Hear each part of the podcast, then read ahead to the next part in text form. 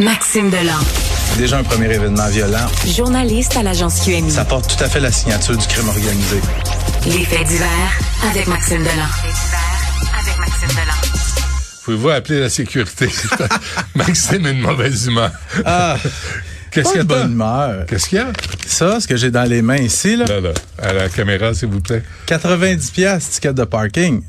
Mais attends un peu. Là, c'est rare que je me plains de, de la sécurité et l'ordre, mais les messages aux agents de stationnement.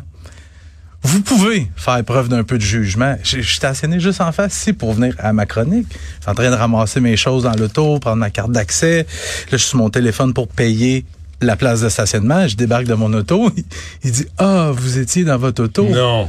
Je dis ben oui.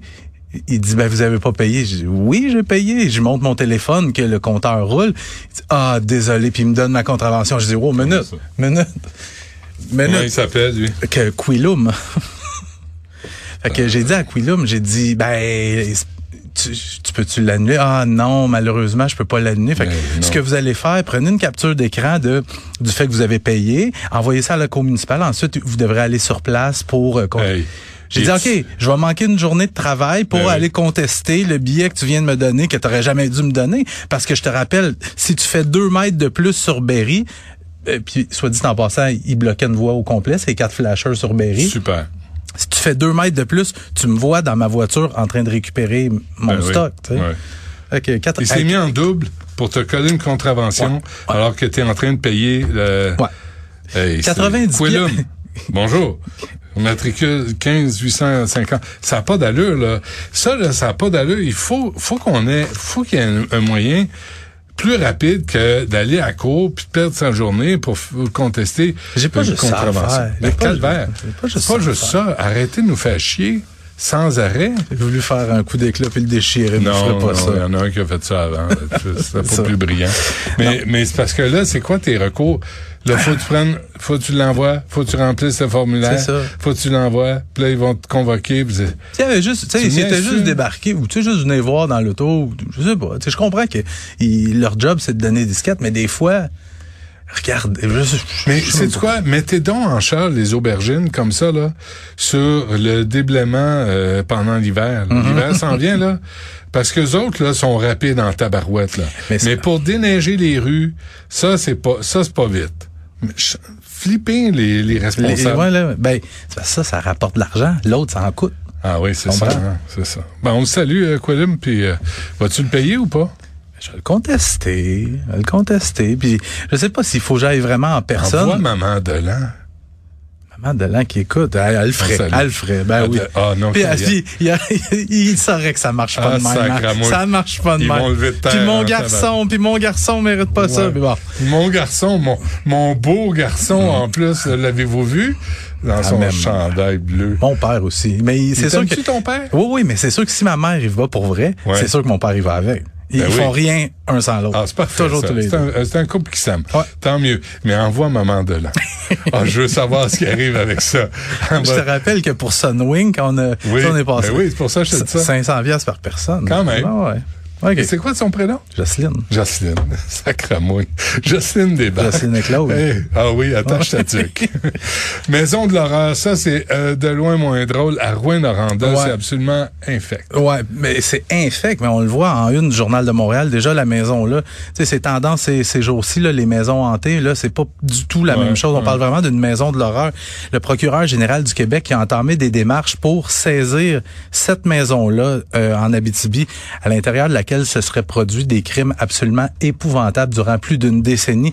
La maison en question, qui est évaluée, bon, un petit peu plus que 100 000 dollars, elle se trouve à Rouen-Noranda. Elle appartient à James Testa, un gars de 55 ans qui est sur le bien-être social depuis 15 ans et qui serait carrément un désaxé sexuel. Dans sa maison, il aurait commis des crimes horribles durant plus d'une décennie sur 11 présumées victimes jusqu'à son arrestation en décembre dernier. Euh, je, je connais les circonstances des crimes qui lui sont reprochés.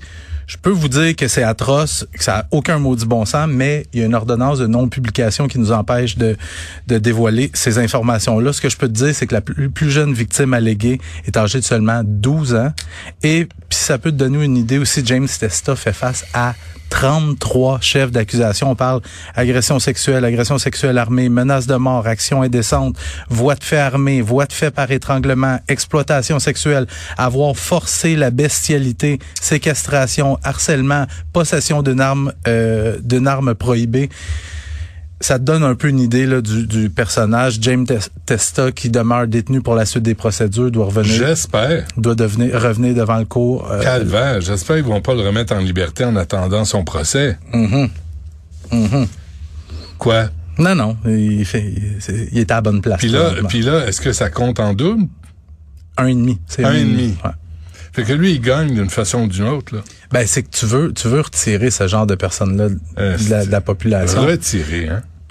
Oui, puis mais ça, le, le 1,5, là, tu sais, le temps passé en détention préventive qui compte pour 1,5. Je cherche encore à comprendre pourquoi. Non, ça, c'est de la merde. Ça, c'est les criminalistes qui ont imposé ça. Parce que c'est vraiment de la merde. Le gars, il a commis des, des crimes odieux sur des enfants. Puis là, on lui donne le privilège de compter un et demi. Mm-hmm. pour... En plus, tu sors aux deux tiers de ta ouais. peine. On veut passer au prochain. Ouais. Passer le boule, en tout cas, dans la maison. Passez le boule puis mettez le feu. Comme qu'ils ont fait avec euh, Jeffrey mmh. Dahmer. Ouais, ouais, c'est ça. Ils ont écrasé le building au complet. Ouais, puis même une petite bombe atomique. un petit champignon. Une petite bombe atomique. Juste, c'est ouais. localisé, là. Mais juste pour décontaminer tout, ouais. tout ça à quoi il a touché cette, cette, cette crapule. Cauchemar pour des enfants de Terrebonne. Euh, pour une famille, pour des parents de Terrebonne, en fait, c'est le mauvais sort qui s'acharne sur une famille de Terrebonne. J'invite les gens à aller lire ce texte-là de ma collègue Frédéric Giguère dans le journal de ce matin, un texte super touchant. Et question de cette famille du Cameroun qui a immigré au Québec il y a quelques années sais, on parle d'une super belle intégration. Ils sont établis à Terrebonne. Ils sont venus ici, eux autres, pour avoir une vie meilleure. Mais en 2020, il y a un premier drame qui frappe quand leur petite fille de 4 ans se noie dans la piscine familiale. Wow. La famille encaisse le coup, mais évidemment, tu sais, il est question de la perte d'un enfant. C'est, il y, a, rien de facile là-dedans. Mais là, le malheur frappe à nouveau. Il y a trois semaines, une autre de leurs filles qui meurt tragiquement dans un accident. On parle d'une adolescente de 14 ans, quadriplégique. Je t'avais d'ailleurs parlé de cet accident-là dans ma chronique. Les circonstances du drame sont quand même assez particulières. La petite Gassiane, qui est lourdement handicapée, qui est dans un fauteuil roulant, elle se trouve dans un autobus adapté. Elle revient de l'école. Puis à un certain moment, le chauffeur de l'autobus essaie d'éviter une collision, freine brusquement et euh, s'immobilise sur le côté, mais le chauffeur a pris la peine de téléphoner à son patron, qui a envoyé quelqu'un sur place. Ça a pris une vingtaine de minutes avant qu'il aille voir en arrière si tous les enfants étaient corrects. Et quand ils ont ouvert la porte, ils ont vu que la petite Gassiane, son, son fauteuil avait renversé par en avant mm. et elle était décédée. Ouais. Euh, pour ces deux enfants, ces, ces parents-là qui perdent un deuxième enfant à l'espace de quatre ans, c'est épouvantable. C'est d'autant plus que la maison était toute adaptée pour elle. Mm. Ça a l'air que c'était le centre de leur univers. Mm. Puis il y a ma collègue qui s'est rendue sur place, est allée dans la chambre de la petite qui est encore Aziz, là, comme Mm. elle était. Puis sur le mur, il y avait un bricolage avec Maman, je t'aime de tout mon corps. Ah ouais. Ouais. Euh, puis tu sais, la journaliste qui a cherché à avoir des réponses, elle a appelé la compagnie de, de transport, la commission scolaire ni l'un ni l'autre n'est même capable de dire hey, on offre nos condoléances, c'est un triste événement. Aucune réponse, on veut pas commenter. Bravo. Puis euh, la vie reprend dans le Maine. Ouais, je voulais quand même revenir là-dessus parce que Ouais. c'était la grosse histoire la semaine dernière au, terme d'une chasse à l'homme qui a duré un peu plus de 48 heures. L'auteur de la tuerie qui a coûté la vie à 18 personnes a été retrouvé mort tard vendredi soir. Il se serait lui-même enlevé la vie avec une arme à feu. La, la vie qui reprend tranquillement son cours dans le Maine, mais je dois dire aussi, il y a 18 morts, 13 blessés. Il y a trois personnes qui sont toujours entre la vie et la mort à l'hôpital. Mais pour les gens dans le Maine, on pourrait penser, quand un drame comme ça te frappe d'aussi proche, des fois, ça pourrait être le, signe pour dire, hey, là, là, les armes à feu, c'est assez.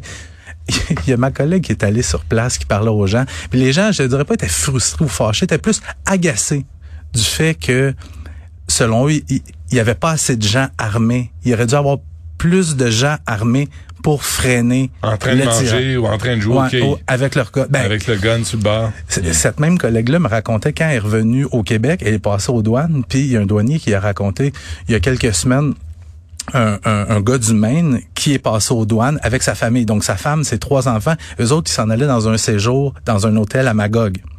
Et euh, le douanier lui demande, la, il lui pose la question avez-vous quelque chose à déclarer? Avez-vous des armes à feu? Il dit non, non, pas d'armes. Ben juste mon mon arme de poing là. Le douanier a dit non, non. Ben, au, Québec, on n'accepte pas les les, les guns. Le gars a, a mis un, il a dit non, oui, je rentre pas au Québec. Il est retourné chez eux allô les vacances. Il, il est pas allé à Magog. Il a dit c'est pas vrai qu'il y a quelqu'un qui va me faire enlever mon, mon gun à la taille que j'ai depuis que je suis adolescent. Il est retourné chez eux dans le main. Mais ça te donne une idée de, de Imagine si les enfants pleurent en arrière. J'ai dit d'arrêter de chialer. c'est ça. Mais c'est parce que c'est les, ces gens-là, les, les Américains, il y en a beaucoup qui pensent que sont en, perpétuellement en danger, ce qui, ce qui n'est pas le cas au Canada. Pas à Magog. À Magog. À Magog. Merci. Fait que je vais